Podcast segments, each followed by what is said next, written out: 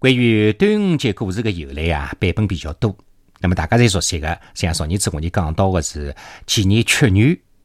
那么今朝我们和大家讲的端午节由来的另外一种传说的讲法，是为了纪念伍子胥。这种讲法，辣辣江浙一带流传下去广，是纪念春秋时期公元前七百七十年到公元前四百七十六年的伍子胥。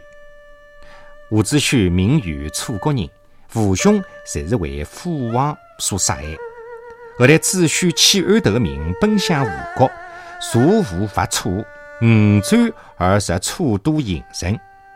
当时楚平王已经死了，子胥挖墓鞭尸三百，以报杀父兄之仇。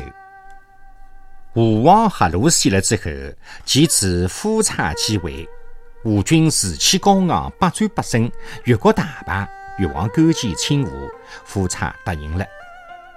子胥建议应该彻底消灭越国，夫差不听。吴国大灾，受越国贿赂，善意陷害子胥。夫差相信了，赐子胥宝剑，子胥依此死。子胥本为忠良，自私自贵，辣辣死的面前对邻舍人讲。我死了之后，拿我眼睛挖出，如果辣辣吴境之东门浪向，一看越国军队十城灭吴，便自刎而死。夫差闻言大怒，令取子胥之尸体装辣辣皮革里向，于五月五号投入大江。